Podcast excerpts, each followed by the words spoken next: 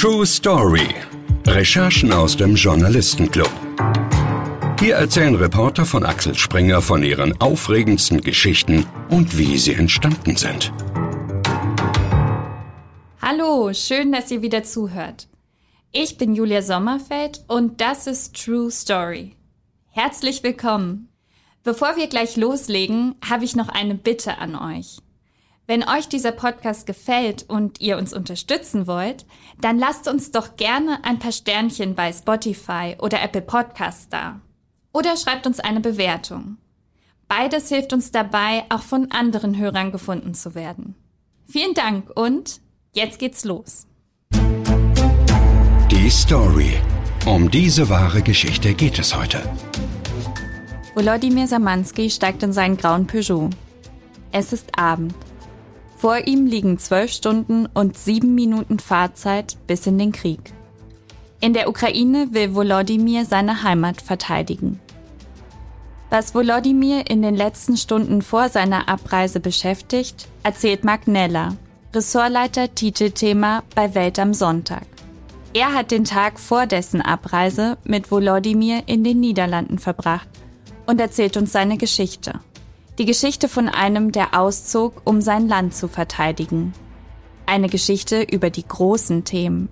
Über Krieg, über Heimat und über die Liebe. Aber hört selbst. Hallo Marc, schön, dass du da bist. Ja, ich freue mich auch. Hallo. Lass uns ganz am Anfang deiner Recherche anfangen. Wie hast du Volodymyr eigentlich kennengelernt? Die Wahrheit ist ja, ich habe ihn gar nicht selber kennengelernt, sondern zwei Kollegen, die Berichterstattung ähm, aus den ersten Kriegstagen gemacht haben, aus dem Grenzgebiet. Und die haben ähm, Volodymyr, der sich selbst oft Wladimir nennt, ähm, kennengelernt an einem Bahnhof in Brzemzil. Ich hoffe, ich habe das richtig ausgesprochen oder nicht ganz lächerlich jedenfalls. Ähm, und die haben ihn einige Zeit begleitet, fast zwei Wochen und haben dann angerufen, haben gesagt, wir haben hier eine wirklich gute Geschichte. Dieser Mann hat seine Familie aus der Ukraine rausgeholt und der will jetzt aber in die Ukraine zurückkehren, wo seine Frau ist, um dort zu kämpfen, also in dem Krieg mitzukämpfen. Und der wird morgen in Holland losfahren. Da sind die nämlich gerade. Und die beiden Kollegen von dir sind Ibrahim Nawa und David Kürzdörfer. Und David war so nett, uns einmal zu erzählen, wie er Wladimir kennengelernt hat. Am Morgen des 25. Februar, das heißt einen Tag nach Kriegsausbruch, sind mein Kollege Ibrahim Naber und, und ich ins Auto gestiegen und an die polnische Grenze gefahren. Ähm, wir kamen dort kurz um Mitternacht am Grenzbahnhof Przemyśl an. Ähm, der Bahnhof war wie ein Nadelöhr für die Flucht in den Westen. Also, tausende Menschen kamen seit Kriegsanfang dort an und es wurden eigentlich jeden Tag mehr. Die, die ganzen Hallen und Flure des Bahnhofs waren überfüllt mit Geflüchteten und es waren überall Schlafliegen aufgebaut und, und, und viele freiwillige Polen brachten Essen und, und Decken und Spielzeuge. Und inmitten von schlafenden Kindern und besorgten Müttern ähm, saß dann dort ein Mann und ließ seinen Kopf durchhängen. Und, und während andere wirkten, als hätten sie das sichere Ufer erreicht, schien er irgendwie wie ausgesperrt, ähm, ausgesperrt aus dem eigenen Land. Ähm, Ibrahim sprach ihn an und wir lernten einen Mann kennen, der irgendwie voller Tatendrang war, aber nun das tun musste, was er nicht mochte, erstmal Geduld haben. Und so begann Wladimir uns seine Geschichte zu erzählen. Und die Geschichte habt ihr dann in der Welt erzählt. Was an diesem Mann hat dich dazu gebracht, seine Geschichte erzählen zu wollen? Ich glaube tatsächlich zum einen, dass seine Geschichte die vieler Ukrainer und Ukrainerinnen in genau dieser Zeit ist. Wir alle haben, glaube ich, Bilder oder ähm, Videoschnipsel oder Filme, Berichte im Fernsehen oder im Internet gesehen von Menschen, die in Holzattrappen äh, durch den Wald schleichen, um militärische Übungen durchzuführen, weil sie ihr Land verteidigen wollen. Also das heißt Leute, die keine militärische Ausbildung haben, die vielleicht nie bei der Armee waren, jetzt diesen Angriff Russlands als so verheerend und so schlimm empfinden, dass sie sagen, mit allem, was wir haben, werden wir unser Land verteidigen und wir werden hier nicht weggehen und ja durchaus auch Frauen, nicht nur Männer. Also das war das eine, dass wir den Eindruck hatten, ähm, der Mann steht für mehr als für sich selbst Und dann in den Gesprächen, die wir ja über zwei Wochen hinweg im Grunde genommen geführt haben, dann mit dem letzten Tag in Holland, hat sich ja gezeigt, dass es nicht den einen Grund gibt. Also der, der Angriff Russlands ist sicherlich eine ganz starke Motivation. Ähm, das Empfinden von Ungerechtigkeit und äh, auch die, die nennen wir es Vaterlandsliebe oder Patriotismus, ähm, der in der Ukraine, wie wir jetzt lernen, sehr viel stärker ausgeprägt ist, als wir das beispielsweise in Deutschland oder auch in anderen Ländern Europas kennen. Und dann kommt bei ihm noch ganz äh, was Spezielles hinzu, äh, nämlich seine dritte Frau. Also das ist in aller Traurigkeit auch eine Liebesgeschichte und das ist eine starke Motivation ganz offenkundig für ihn gewesen, warum er gesagt hat, ich muss in die Ukraine zurück, denn seine Frau ist Soldatin in der ukrainischen Armee und die war vom ersten Tag des Krieges an dort im Einsatz. Und seine Haltung war, dass er gesagt hat, ähm, ich bin sehr stolz auf sie, sie verteidigt unser Land, aber es kann nicht angehen, dass die Frau unser Land beschützt und der Mann irgendwo in Holland rumsitzt und äh, auf einem Campingplatz ist, wo es äh, jeden Tag frisch gewaschene Bettwäsche gibt. So kann das nicht sein. Ich muss zurück. Du hast Wladimir in Holland getroffen. Wie ist es dazu gekommen?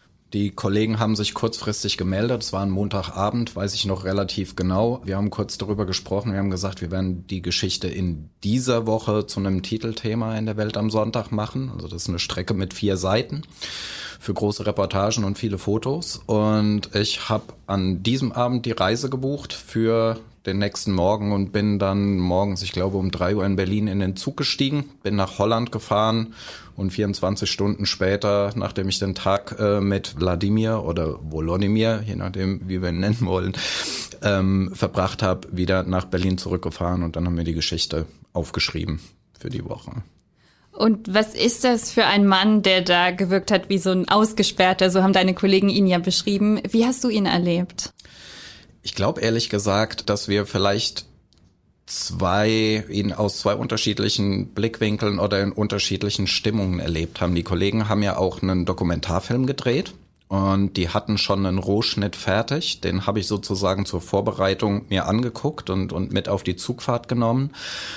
Und es gab in dieser Zeit, in der er gewartet hat am Bahnhof auf seine Familie und erst recht, als sie dann gekommen sind, gab es Momente der Leichtigkeit und natürlich der Wiedersehensfreude und, und es gab auch Momente der Ausgelassenheit, aber man hat gemerkt, dass an diesem Tag in Holland, das war der Tag, an dem er dann aufgebrochen ist und mit einem Auto, das ihm ein Bauer für 1000 Euro gekauft hatte, in die Ukraine gefahren ist, in den Krieg da kam er mir anders vor als das, was ich gesehen hatte und was die Kollegen mir auch in den Vorgesprächen beschrieben hatten. Er war schon sehr konzentriert und er war auch so ein bisschen abgewandt. Und ich glaube ehrlich gesagt auch, er hat sich ein bisschen verhärtet gegenüber seiner Familie, denn die fanden das gar nicht alle toll, dass er in den Krieg fährt. Seine Schwester hat sich in unserem Beisein mit ihm doll gestritten.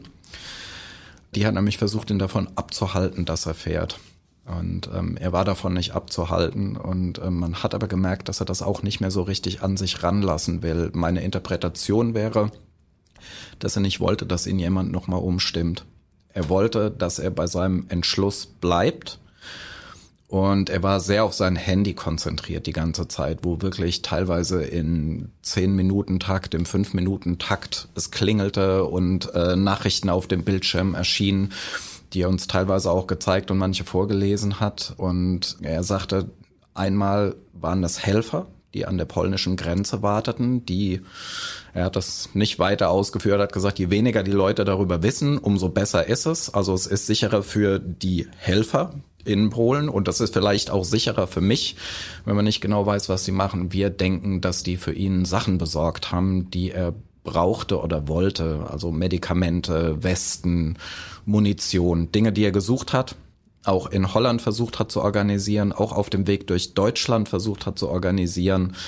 Und ich glaube, er wollte nicht, dass man so ganz genau mitbekommt, was und wo er das da organisiert. Und außerdem hat er geschrieben mit Irina, seiner dritten Frau, die er die große Liebe seines Lebens nennt und die eine große Rolle in der Geschichte und auch in seiner Motivation spielt, warum er in die Ukraine fahren wollte. Genau, über diese sehr, sehr mutige Entscheidung und seine Beweggründe reden wir später auf jeden Fall noch. Lass uns aber erst noch mal darüber reden, was Wladimir für ein Mensch war. Also vielleicht gibst du uns ein paar Fakten. Wie alt war der? Du hast ihn ja in den Niederlanden getroffen. Warum war er da eigentlich? Was hat er gemacht? Was hat er gearbeitet? Erzähl mal. Genau, also er ist Ende 30 und er ist in Nishin aufgewachsen. Das ist, oder in einem Ort bei Nishin, das ist eine Stadt an der belarussischen Grenze im Norden der Ukraine. Und er war da eigentlich nie weg. Er war da sehr verwurzelt. Das ist das, was er uns erzählt hat. Und Nishin war eine der ersten Städte, ähm, nach allem, was wir bisher wissen, die von den Russen wirklich angegriffen und bombardiert wurde und auch heftig bombardiert wurde. Er war aber zum Ausbruch des Krieges schon nicht mehr in der Ukraine, weil er mit seinem Bruder zusammen nach ähm, Holland gegangen war. Das hatte mit dem Krieg gar nichts zu tun. Die haben dort einen Job als Dachdecker angenommen. Und das hatte einfach den Hintergrund, dass das Leben in der Ukraine und gerade in so ein bisschen ländlichen Gegenden ähm, um die Städte rum auch ein hartes ist und dass es nicht so einfach ist, Lebensunterhalt zu verdienen. Und das war der Hintergrund. Deswegen sind die beiden nach Holland gegangen. Das war geplant, das für ein paar Monate zu tun und dann irgendwann zurückzukommen. Und der Zufall hat halt bedingt, dass in der Zwischenzeit ein Krieg ausgebrochen war und im Grunde genommen wie für so viele Ukrainer alle Lebenspläne über den Haufen geworfen hat von einem Tag auf den anderen. Er hat ja auch, obwohl er selber nicht vor Ort war, diesen Kriegsbeginn auch sehr heftig erlebt. Du hast es in deinem Artikel wie folgt beschrieben. Eigentlich haben wir schon seit acht Jahren Krieg, sagt Samanski. Er meint die Annexion der Krim im Jahr 2014 und was darauf folgte. Schon damals hätten die Politik und das Töten begonnen, Freundschaften, Ehen und familiäre Bande zu zersetzen. Plötzlich stritten und bekämpften sich Menschen, die sich eben noch mochten. Trotzdem, sagt Samanski, sei jetzt alles anders. Wie er es sieht, will Putin die Ukraine ausradieren. Der Krieg hat deshalb sein Leben zerteilt. In eine Zeit davor und eine Zeit seither. Wir hatten Träume, sagt er. Er, seine Familie, sein ganzes Land. Doch jetzt sei die Zeit, seine Heimat und sein Leben zu beschützen, wie er es mochte, sagt Samansky. Wir reden gleich noch weiter über deine Recherche, aber erstmal möchten wir ein bisschen was über dich und deine Arbeit erfahren. Reporterleben. Ab ins Rampenlicht. Wann und warum hast du beschlossen, dass du Journalist werden möchtest? Das ist so lang her, dass ich mich kaum noch daran erinnern kann. Es war im Grunde genommen schon vor Beginn des Studiums tatsächlich. Ich habe ähm, Germanistik und Psychologie studiert in Bamberg und es gab dort einen Schwerpunkt in diesem Germanistikstudium, der hieß Journalistik. Und dafür waren sechs Monate Praxis verpflichtend. Und die habe ich dann bei einem lokalen Fernsehsender gemacht und das war mir aber klar, dass ich eigentlich nicht zum Fernsehen will, sondern dass ich schreiben will. Deswegen ja auch das Literaturstudium. Und am Anfang war ich eher so aufs Feuilleton aus und das hat sich dann aber schon im Lauf des Studiums ergeben und bevor ich Volontariate und Praktika und all das gemacht habe, dass ich eigentlich Reporter sein will und dass ich über Menschen schreiben will und nicht über Bücher. In vielen deiner Reportagen finden sich ja die ganz großen Themen wieder. Krieg, Liebe, Freiheit. Hast du auch mal überlegt, Schriftsteller zu werden? Die Verrücktheiten haben schnell aufgehört. Das habe ich mir vielleicht zu Studienzeiten gedacht und dann mit dem Alter oder mit den Jahren ist so ein bisschen Demut dazugekommen. Und ich glaube, dass ich im Journalismus ganz gut aufgehoben bin. Ich mache das sehr gerne, was ich mache, aber ich glaube, dass das vielleicht auch das ist, was ich am besten kann. Ich weiß gar nicht, ob ich in der Lage wäre, mir solche Geschichten auszudenken, wie sie manchmal auf mich zukommen und wie ich sie entdecke. Welche deiner Recherchen ist dir denn am meisten in Erinnerung geblieben? Es gibt ein paar natürlich. Also ich habe äh, mal eine, eine Reportage gemacht über einen äh, Mann, der quasi durch Zufall, weil er eine Doktorarbeit schreiben wollte, das war ein Informatiker, einen der weltweit meistgesuchten Cyberkriminellen gefunden hat, dessen Netzwerk er am Ende zusammen mit dem FBI zerschlagen hat. Das war sicherlich eine besondere Geschichte, weil da auch noch so der Verdacht mit reinspielte, dass dieser Mann für die Russen spioniert hat. Und da gab es relativ gute Hinweise, wie sich im Nachhinein auch gezeigt hat, die diesen Verdacht erhärtet haben. Das war sicherlich so eine Geschichte. Dafür bist du auch mit dem Theodor Wolf Preis ausgezeichnet worden. Ja, das stimmt. Wenn du nicht Journalist geworden wärst, welchen Beruf hättest du dann heute? Das kann ich nicht sagen. Ich hatte nie einen Plan B. Ich wollte immer, immer, immer Journalist sein und ähm, ich glaube, es gab wenige Tage, seit ich es bin, an denen ich es bereut habe, ehrlich gesagt. Das ist doch super. Dann lass uns zurück in die Niederlande gehen. Das waren ja super intime Momente, die du da erlebt hast. Du warst dabei, als Volodymyr die letzten Stunden mit seiner Familie verbracht hat, bevor er dann ins Auto gestiegen und buchstäblich in den Krieg gefahren ist. Die wussten also alle, dass sie sich vielleicht auch nie wiedersehen. Wie fühlt es sich denn an, wenn man in solchen Momenten so nah an den Menschen dran ist? Da muss man gar nicht lang drum herum reden. Das fühlt sich merkwürdig an. Und ich glaube, man wäre ein schlechter Mensch, wenn man nicht diesen Reflex hätte, ich gehöre hier nicht hin. Jetzt ist es aber so, dass Journalisten ja nicht immer nur gute Menschen sein müssen, sondern die den Auftrag haben, über die Wirklichkeit zu berichten. Und das ist halt immer so was, was man miteinander abwägen muss. Und ich hatte den Eindruck, dass man mit Wladimir sehr gut verhandeln konnte, was er zulassen will und was nicht. Und ich habe ihm gesagt, wenn es ihnen zu viel wird, dann sagen sie Stopp und dann gehe ich weg. Ja, und wir hatten eine klare Abmachung und ich habe das auch mit der Schwester, mit der wir uns dort länger unterhalten haben, ein Fotograf war noch mit dabei, ähm, mit der Schwester auch so abgemacht. Wir haben gesagt, das, was sie nicht preisgeben wollen, das geben sie nicht preis oder sie reden mit uns und sagen, das ist aber nicht für die Veröffentlichung.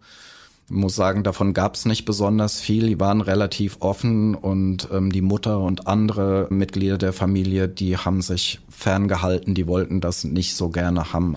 Denn hat man angemerkt, dass ihnen das sehr schwer fällt, der Tag, und das wollten sie nicht mit Fremden teilen, wofür ich ehrlich gesagt alles Verständnis der Welt habe.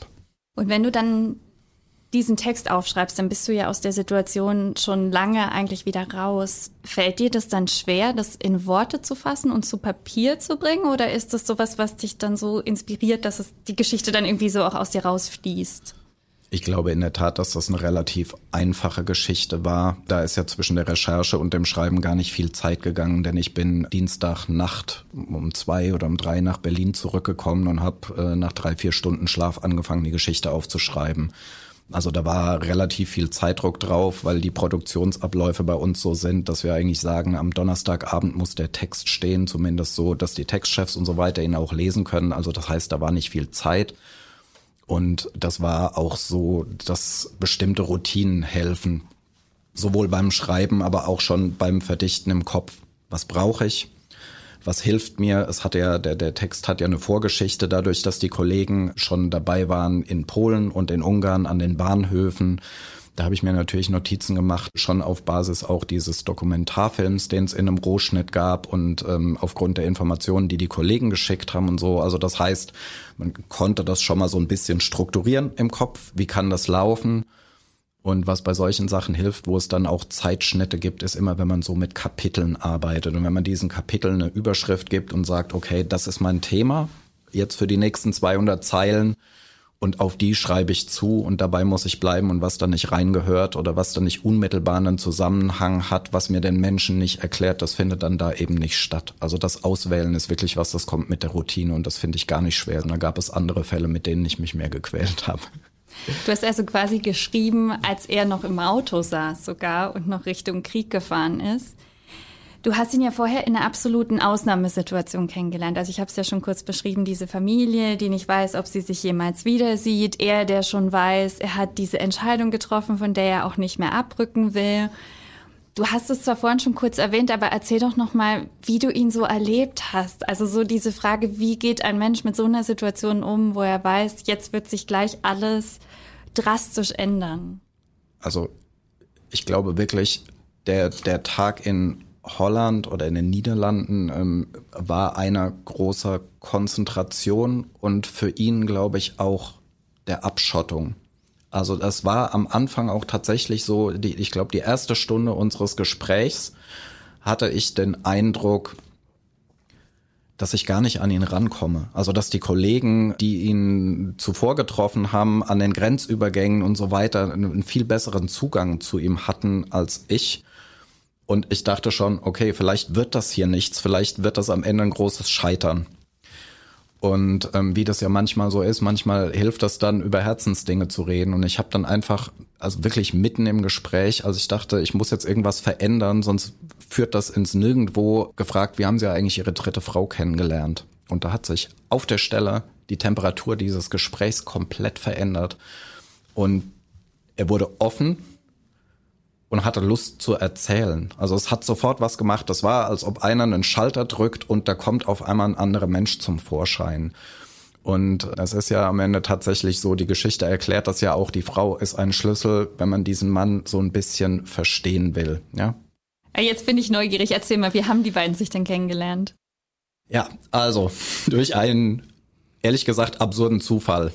Er war, so hat er es erzählt, damals in so einer Situation, dass er ein bisschen mit dem Leben gehadert hat. Er hatte zwei gescheiterte Ehen hinter sich und das Leben in der Ukraine da auf dem Land, das war nicht so einfach. Das Geld verdienen war nicht so einfach, so hat er es beschrieben. Und er hat so ein bisschen gehadert. Und das ist eine sehr gläubige Familie, auch er und der war sonntags in der Kirche und dann sagte er, ich bin wirklich zum Gebet vor Gott auf die Knie gegangen und habe ihn um eine Frau gebeten, mit der ich mein Leben verbringen kann. Ich wollte gerne die Liebe wiederfinden.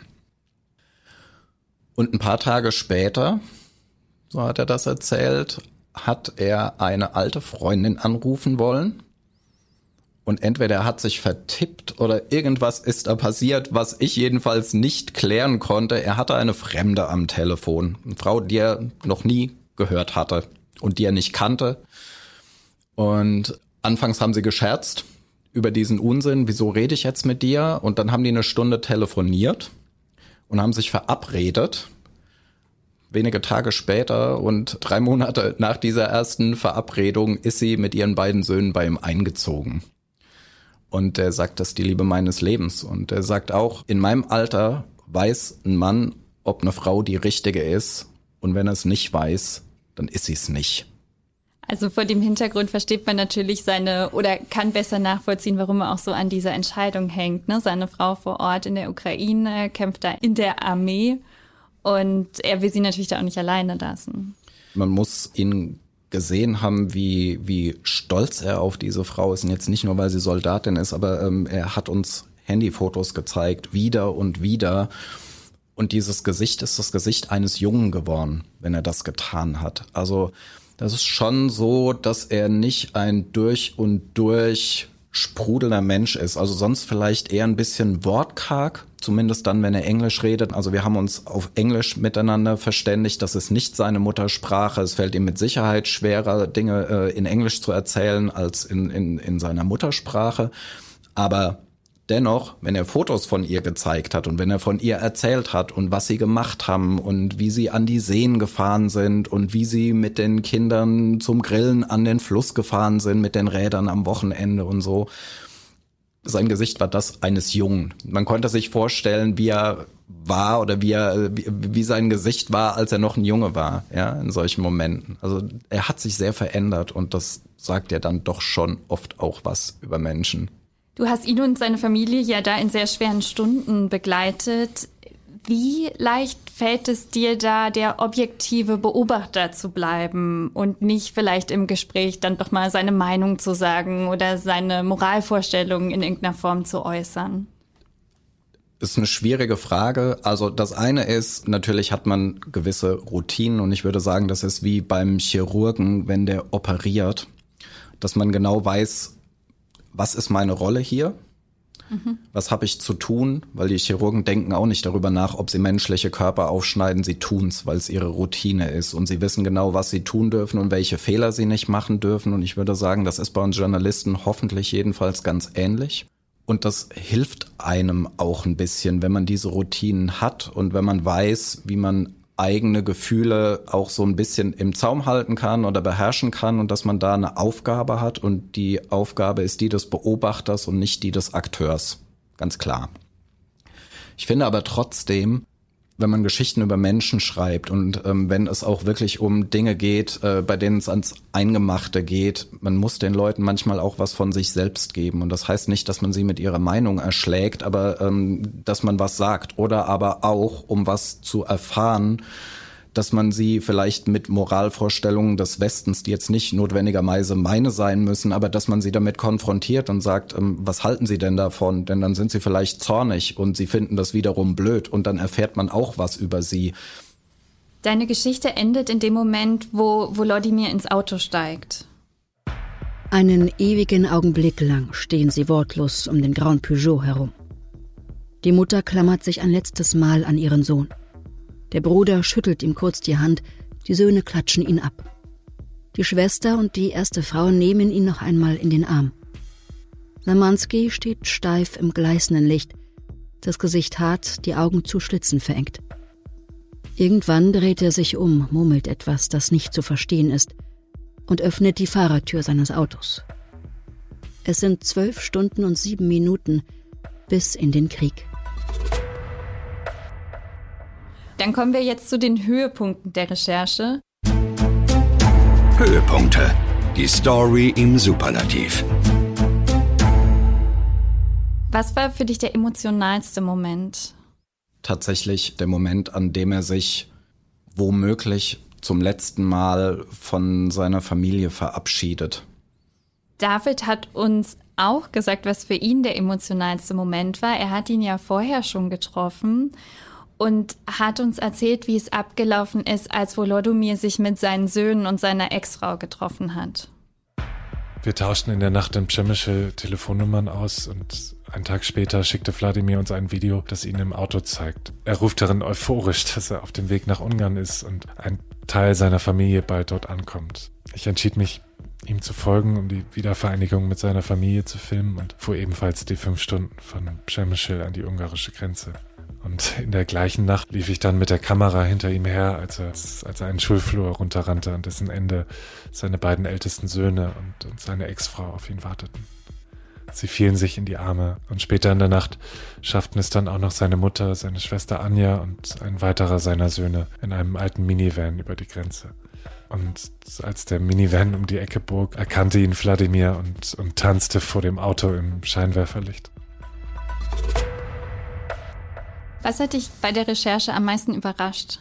Ich glaube tatsächlich der Wechsel von Temperaturen. Wer Volodymyr da war, an der polnischen Grenze, an der ungarischen Grenze, und dieser Moment der Freude, dieses die Söhne in den Arm nehmen und so, das hat mich auch sehr gepackt. Und dann unsere Ankunft in Holland, da war was anders. Da hat man diese Konzentration gemerkt, da hat man auch so dieses, ähm, da zieht sich jemand emotional schon zurückgemerkt. Und natürlich das Wissen, das sind jetzt noch ein paar Stunden, dann steigt dieser Mann ins Auto und fährt in ein Land, in dem Krieg ist und er will dort kämpfen. Und ich glaube auch die Festigkeit und Härte gegen, gegenüber sich selbst ich treffe diese Entscheidung aus für mich richtigen Gründen. Das war seine Haltung und ich ziehe das durch, obwohl ich Angst habe und obwohl ich weiß, wenn es in ein wirkliches Gefecht kommt, ich bin leichtes Futter für russische Soldaten, weil die mir überlegen sind. Die sind ausgebildet, ich bin es nicht. Genau, das wollte ich dich gerade fragen. Er war kein Soldat. Er hat eigentlich keine Ahnung so richtig, was ihn da erwartet. Er war wahrscheinlich nie vorher im Krieg. Hattest du das Gefühl, er wusste so ein bisschen, worauf er sich einlässt? Oder war das eher so eine Übersprungshandlung aus Liebe sozusagen? Das ist ganz schwer zu beurteilen, glaube ich, aber das ist so ein Mischmasch aus Motiven. Es gibt mehrere Dinge, die damit reinspielen. Das eine ist sozusagen das Verhältnis zur Heimat und auch zur Freiheit. Die Schwester hat was gesagt im Gespräch, die sagte, ähm, er war von uns Kindern und in der Familie, eigentlich in der ganzen Familie schon immer der, der am vehementesten für Freiheit eingetreten ist und jetzt gar nicht in einem großen politischen Sinn, sondern auch in der Familie. Wenn ihm jemand sagen wollte, was er wie zu tun hat, dann hat er sich da widersetzt und sie sagt bis hin zur Starrsinnigkeit. Also das ist offenkundig so ein Wesensmerkmal. Ich lasse mir von niemandem sagen, was ich zu tun und was ich für richtig zu halten habe. Und ich glaube, das spielt da irgendwie auch schon so eine, so eine gewisse Rolle, denn wenn er über Politik redet und über ähm, was Russland mit der Krim angestellt hat, der Überfall damals, der Überfall heute, die haben hier nichts zu suchen. mein Land hat sich Freiheit erstritten und die gehört uns, die gehört nicht den Russen. Das ist tatsächlich ein starkes Motiv für ihn. Das andere ist die Frau, die dritte Frau, also die Liebe. Und das, was ich schon sagte, sie kämpft und dann auch so ein, so ein Rollenbild von Männlichkeit, das sicherlich damit reinspielt. Und eine Sache, die ich glaube ähm, auch noch wichtig finde, sein Vater, der war Soldat, der war, so hat er es erzählt, beim Militärgeheimdienst und der hat ihm so dieses Eintreten fürs Vaterland auch beigebracht oder, oder vorgelebt in seiner Kindheit. Und das alles zusammen, glaube ich, spielt so eine Rolle. Also wenn ich, wenn wir ihn gefragt haben oder ich ihn gefragt habe in Holland, warum? Und dann sagt er im Grunde genommen diese drei Dinge. Also A, die Freiheit und mein Land, meine dritte Frau, mein Vater. Das sind die drei Gründe, die er benennt und so wie er es erklärt hat und wie er auch die Geschichte davor und darum erzählt hat, klang es für uns vollkommen plausibel. Und er hat es ja auch nicht nur einmal erzählt, er hat es ja nicht nur mir in Holland erzählt, in zwei, drei, vier, fünf, sechs Stunden, äh, sondern er hat es ja auch den Kollegen in Polen und in Ungarn ähnlich erzählt. Wie waren denn die Reaktionen auf deinen Artikel, als er erschienen ist? Also es gab viele Leserzuschriften tatsächlich, also viele, viele per Mail auf den sozialen Medien und viele, die sich bedankt haben. Da ging es eben darum, würden Deutsche das auch tun oder nicht? zum mhm. Beispiel, also würden sich genauso verhalten und da waren viele Leser offenkundig der Ansicht, würden sie nicht. Sie würden sich so nicht verhalten, aber es war schon so, dass Leute offenkundig dankbar waren, so eine Nahaufnahme zu bekommen, die jetzt auch nicht so schwarz und weiß ist. Also er ist ja auch jetzt nicht ein strahlender Held, sondern er lässt sich ja auch auf Risiken ein, ähm, bei denen man sagen könnte, ist es jetzt wirklich schlau? Und wie gesagt, hier sind Söhne in Holland zurückgeblieben, ist das eine gute Idee? Verhält sich so ein Vater? Also ich, ich will das gar nicht beurteilen. Ja, ich maße mir das nicht an und er hat seine seine Gründe, aber es ist nicht so, dass er ein strahlender Held ist, irgendwie bei dem alles nach Plan läuft und ähm, das finde ich halt dann immer interessant, weil die Wirklichkeit ist halt sehr oft so. Es gibt nicht das Schwarze und das Weiße, sondern es gibt ganz viele unterschiedliche Grautöne und ich glaube, das hat sich den Lesern mitgeteilt und dafür waren sie dankbar. Ich würde von dieser Recherche gerne noch zu anderen Recherchen von dir kommen. Kuckucksei. Welche Geschichte stammt aus einer fremden Feder? Wir haben hier bei True Story diese Rubrik, wo wir unseren Gästen manchmal Artikel unterschieben, die aus fremden Federn stammen. Hm. Das heißt, ich würde dir gleich drei Geschichten nennen. Du wartest kurz, damit unsere Hörer überlegen können, ob eine dabei ist, die sie dir vielleicht nicht so zutrauen. Und dann kannst du auflösen. Erstens, Du berichtest in Die Ärzte und der Mörder darüber, wie leitende Mitarbeiter aus dem Klinikum Oldenburg und dem Krankenhaus Demmenhorst dem Todespfleger Nils Högel das Morden erleichtert haben. Zweitens, du porträtierst in Das Heimatlos eine afghanische Familie, die immer wieder in die großen Dramen der Weltpolitik hineingezogen wird und deshalb nicht wie geplant in ihre Heimat zurückkehren kann.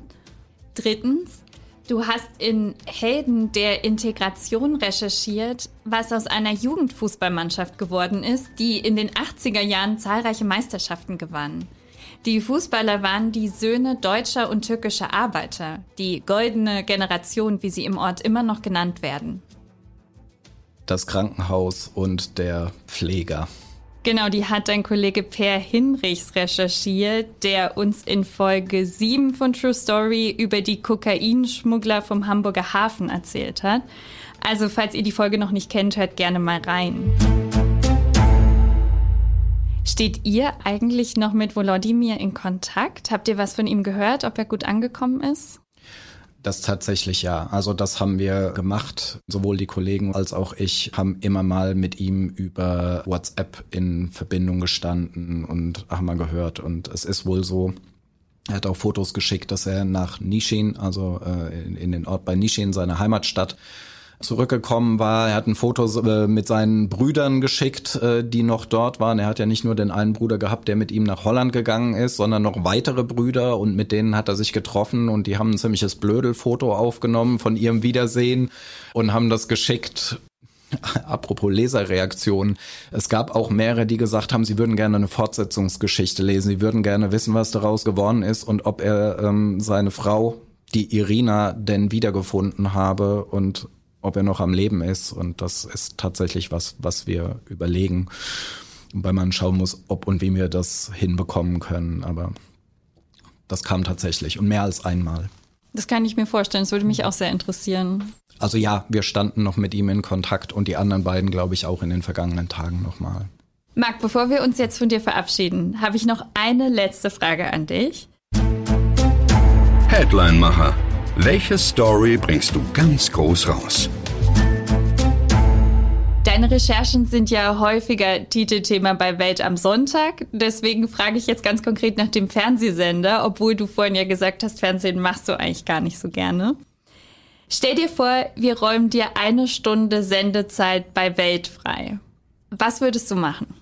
Ich würde den Chefredakteur des Fernsehens dazu bringen wollen, so viel Geld wie möglich locker zu machen, um nach Raja Ampat in Indonesien zu fahren und eine Meeresunterwasser-Doku für Kinder zu machen, die eine Stunde Sendezeit bekommt. Vielen Dank, Marc, dass du heute hier warst. Ich und danke. Unser großer Dank gilt natürlich auch deinen Kollegen Ibrahim und David, ohne die die Recherche in der Form gar nicht möglich gewesen wäre. Genau. Ibrahim kann man übrigens in Folge 5 unseres Podcasts auch selber mal hören. Da hat er uns über die besetzten Häuser in Berlin erzählt. Euch True Story Hörern wünsche ich eine wunderbare Zeit. Bis zur nächsten Folge. Macht's gut.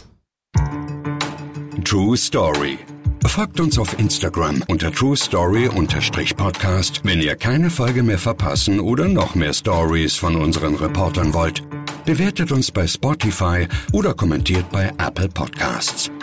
Wir sind auf eure Meinung gespannt. Schreibt uns gerne eine E-Mail an truestory at axelspringer.com.